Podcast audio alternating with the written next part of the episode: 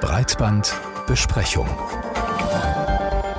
Auf YouTube herrscht ja seit dieser Woche Panik, kann man so sagen. Zahlreiche größere YouTuber befürchten das baldige Aus ihrer Kanäle. Wir haben ein ganz, ganz großes Problem, liebe Freunde. Es könnte nämlich sein, dass nächstes Jahr, also 2019, eine Art YouTube-Apokalypse stattfindet. In einigen Monaten werden fast alle Kanäle, die wir kennen, lieben und immer wieder gucken, gelöscht werden. Egal wie groß und beliebt, niemand wird übrig bleiben, bis auf einige Kanäle von sehr großen Firmen. So alarmistisch klangen die Videos von Gaming-YouTuber Vic und dem Infokanal Wissenswert in dieser Woche. Den Clip von Wissenswert, den sahen immerhin über 3,6 Millionen User. Hintergrund der Angst, ein Brief, in dem sich Susan Wojcicki, äh, Wojcicki, Entschuldigung, an die YouTuber wendet und davor warnt, dass die geplante Urheberrechtsreform der Europäischen Union YouTube dazu zwingen könnte, viele Kanäle zu sperren, um zu verhindern, Usern für potenzielle Urheberrechtsverletzungen in diesen Videos haften zu müssen. Dahinter steht die Debatte um Uploadfilter, die urheberrechtlich geschütztes Material erkennen und um die Umkehrung bzw. der Verschiebung der Verantwortlichkeit für Urheberrechtsverletzungen auf YouTube dann und auch auf andere Plattformen. Google müsse sich einfach einig werden mit den Rechteinhabern und schon gibt es überhaupt keine Probleme. Aber das kostet natürlich eine Menge Geld, genauso wie drohende Klagen. Und deshalb macht Google etwas ziemlich Heikles. Google nutzt uns, nutzt die Community, um eigene Interessen durchzusetzen, um Lobbyarbeit zu betreiben. Denn Google weiß ganz genau, wir sind richtig viele, wir sind Millionen Leute, nicht nur in Deutschland, sondern auch in Europa. Und wenn wir unseren Mund aufmachen, wenn wir was sagen, dann kann das durchaus Druck ausüben. Es ist auch gut gemeint, wenn jetzt halt jede Menge Videos entstehen und ich sage auch gleich noch was zum Thema, können wir denn noch etwas ändern? Aber man muss aufpassen, dass man nicht einem großen Konzern dabei hilft, Geld zu sparen, denn genau darum geht es Google. So der YouTuber Mirko Drotschmann, der für das ARD-ZDF-Jugendangebot Funk als Mr. Wissen to Go Videos produziert und also eher für Deeskalation plädiert, während andere ja dann eher Panik schüren. Aber was ist nun richtig? Um das zu klären, haben wir Leonard Dobusch angerufen. Er ist Wirtschaftswissenschaftler, Jurist und Autor bei Netzpolitik.org, aber vor allem beobachtet er Urheberrechtsfragen schon seit Jahren. Meine erste Frage an ihn war, viele Eltern sitzen ja jetzt mit ihren Kindern am Küchentisch und müssen denen erklären, was passiert, weil die Sorgen ja groß sind, dass diese Kinder eben künftig ihre Stars nicht mehr auf den gewohnten Kanälen verfolgen können.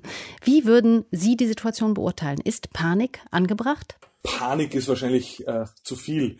Aber die Ängste, die die YouTuber da äußern, die sind nicht völlig unberechtigt und unbegründet. Einerseits fürchten sie, dass älteres Material, für das ihnen Lizenzen fehlt, gelöscht oder geblockt werden könnte, also ältere Videos.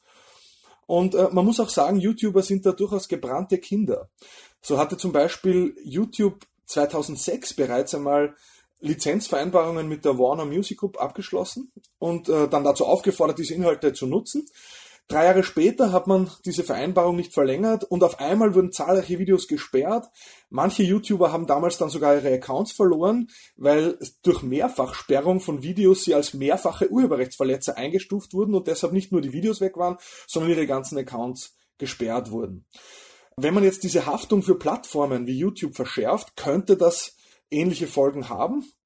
Also zumindest von Seiten der YouTuber sind diese Ängste nicht völlig absurd. Können Sie das nochmal konkretisieren? Es geht ja hier um eine neue Urheberrechtsreform. Speziell wird immer angespielt auf den sogenannten Artikel 13.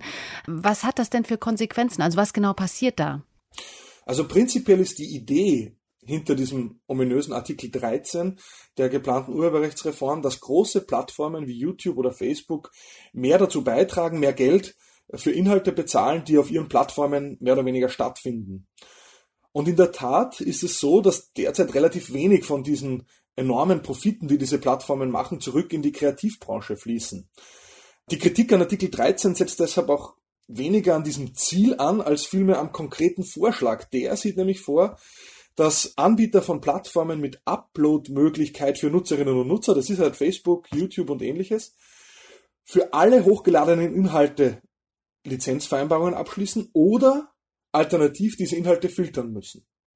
Viele Inhalte, wo das aber schwierig ist, wie man die überhaupt einordnet, also zum Beispiel Satire oder Zitate, oder bei denen eine Lizenzierung überhaupt praktisch schwierig bis unmöglich ist, die aber heute toleriert werden, das sind zum Beispiel Memes, Remixe und ähnliches, die würden in so einer Situation dann gar nicht mehr veröffentlicht werden können, eben weil eine Lizenzierung da ganz schwierig ist. Weil aber Plattformen zukünftig haften sollen, auch wenn sie keine Kenntnis von der Rechtsverletzung haben, würden sie eigentlich kaum eine andere Wahl haben, als im Zweifel zu filtern. Aber Upload-Filter gibt es ja jetzt schon. Es gibt heute schon, die so, vor allem bei YouTube, die sogenannte Content-ID-Verfahren.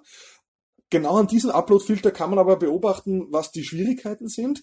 Diese Upload-Filter sperren häufig Inhalte, die eigentlich legal sind, weil sie zum Beispiel Satire, Parodie oder Zitatrechte für sich in Anspruch nehmen können. Und das Entscheidende ist, dass heute Anbieter wie YouTube ein Host-Provider-Privileg genießen. Das heißt, solange sie nicht Kenntnis davon haben, dass hier eine Rechtsverletzung vorliegt, müssen sie auch nicht dafür haften. Diese Regel soll aber fallen. Heute ist es quasi so, diese Upload-Filter, die sind nicht besonders scharf eingestellt, sagen wir es mal so. Da wird viel geduldet und die Rechteinhaber werden eingeladen, quasi ihre Inhalte zum Abgleich hochzuladen und wenn das gefunden wird, dass ihre Rechte verletzen könnte, dann haben die Rechteinhaber heute schon die Möglichkeit zu sagen, ich will es dulden, ich will es blocken oder ich will es monetarisieren, also ich will Werbung schalten. Das ist der Stand heute. Mit der Änderung müsste man zuerst mal filtern. Ja, man könnte nicht zuerst dulden, so wie das heute der Fall ist. Welche YouTuber werden denn äh, davon besonders betroffen? Es betrifft sicher nicht alle YouTuber gleichermaßen. Ich glaube überhaupt sogar, je professioneller die YouTuber sind, und das sind gerade die YouTube-Stars, die haben ja schon ein sehr professionelles Rechtemanagement auch, die verwenden ohnehin nicht so einfach Dinge, wo sie keine Rechte dran haben, die werden wahrscheinlich sogar eher noch weniger davon betroffen sein. Wer eigentlich viel mehr davon betroffen sein wird, das sind eben die nicht professionellen, die nicht kommerziellen, die Freizeit-YouTuber, die das eigentlich eher aus Spaß an der Freude machen, weil die eben erstens sich mit Urheberrecht meistens gar nicht auskennen und weil es eben so restriktiv ist, ist es aber so, dass es für die einzelnen Nutzer im Alltag schwierig ist, das Urheberrecht eigentlich nicht zu verletzen, wenn man irgendwas ins Netz hochlädt. Und das heißt, wenn hier mehr gelöscht, mehr gesperrt wird, gefiltert wird, dann sind diese nicht kommerziellen Inhalte eigentlich die, die zunächst und zuerst betroffen werden. Mirko Drotschmann, äh, auf YouTube bekannt als Mr. Wissen to Go, hat ja auch ziemlich deutlich gemacht in seinem Video, im Grunde genommen versucht YouTube da auch die Fans zu instrumentalisieren, um sich eben die teuren Lizenzvereinbarungen zu sparen, die sie sonst eingehen müssten. Das ist ja eine berechtigte Kritik. Es mag auf jeden Fall so sein, also ich bin sicher, dass das so ist, dass YouTube hier versucht, die YouTuber, gerade die prominenten YouTuber vor den eigenen Karren zu spannen. Genau dasselbe machen Musikindustrieverlage seit 100 Jahren, wenn es wieder mal um Verlängerung von Schutzfristen oder sonstige Verschärfungen im Urheberrecht geht. Sie setzen die Prominenz ihrer bekanntesten Künstlerinnen und Künstler für ihre Lobbyinteressen ein. Das ist das Problem bei vielen Urheberrechtsverschärfungen, dass das dann äh, eine kleine Gruppe davon profitiert und eigentlich die große Mehrheit davon betroffen wird und eigentlich sein wird und ein bisschen ist das, was hier mit den Upload-Filtern auch droht. Das ist eine Auseinandersetzung vielleicht zwischen YouTube und Rechteindustrie.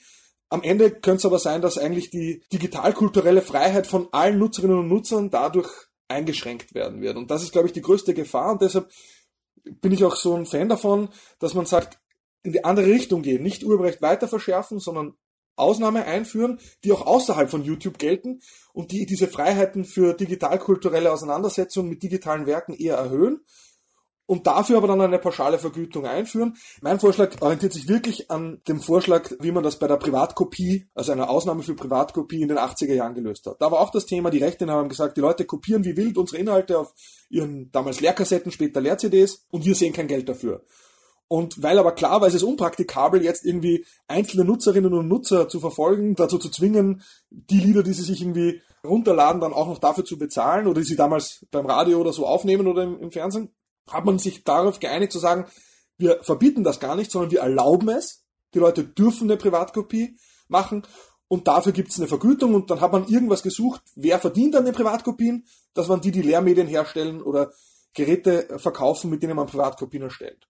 Und ich finde, heute müsste man es ganz genau wieder so machen. Man muss sagen, bezahlen müssten heute die großen Plattformen, weil natürlich deren Plattformen werden wertvoller, wenn Leute dort Inhalte hochladen. Das würde bedeuten, eben nicht sozusagen das Internet ärmer zu machen, sondern im Gegenteil, man würde die digitale Kultur fördern, man würde mehr erlauben, mehr ermöglichen, mehr kreative Auseinandersetzungen ermöglichen und gleichzeitig trotzdem auch mehr Geld in die Kassen der Kreativen spülen können. Und Sie glauben nicht, dass das eventuell noch diskutiert werden könnte? Noch ist ja nichts beschlossen, was diese EU-Richtlinie angeht. Da ist ja auch noch immer viel Spekulation im Gange. Das große Problem ist, wenn Gesetzesvorhaben einmal den Status des Trilogs auf europäischer Ebene erreicht haben, also wenn sie mal zwischen Parlamentsvertretern, Rat und Kommission hinter verschlossenen Türen angekommen sind, und das ist der Status, in dem wir derzeit uns befinden, dann sind grundlegende Änderungen oft sehr unwahrscheinlich. Ich würde sagen, es ist noch nicht klar, dass dieser Vorschlag wirklich kommt, aber ob wirklich hier noch grundlegende Änderungen zu erwarten sind, da bin ich skeptisch sagt der Urheberrechtsexperte Leonhard Dobusch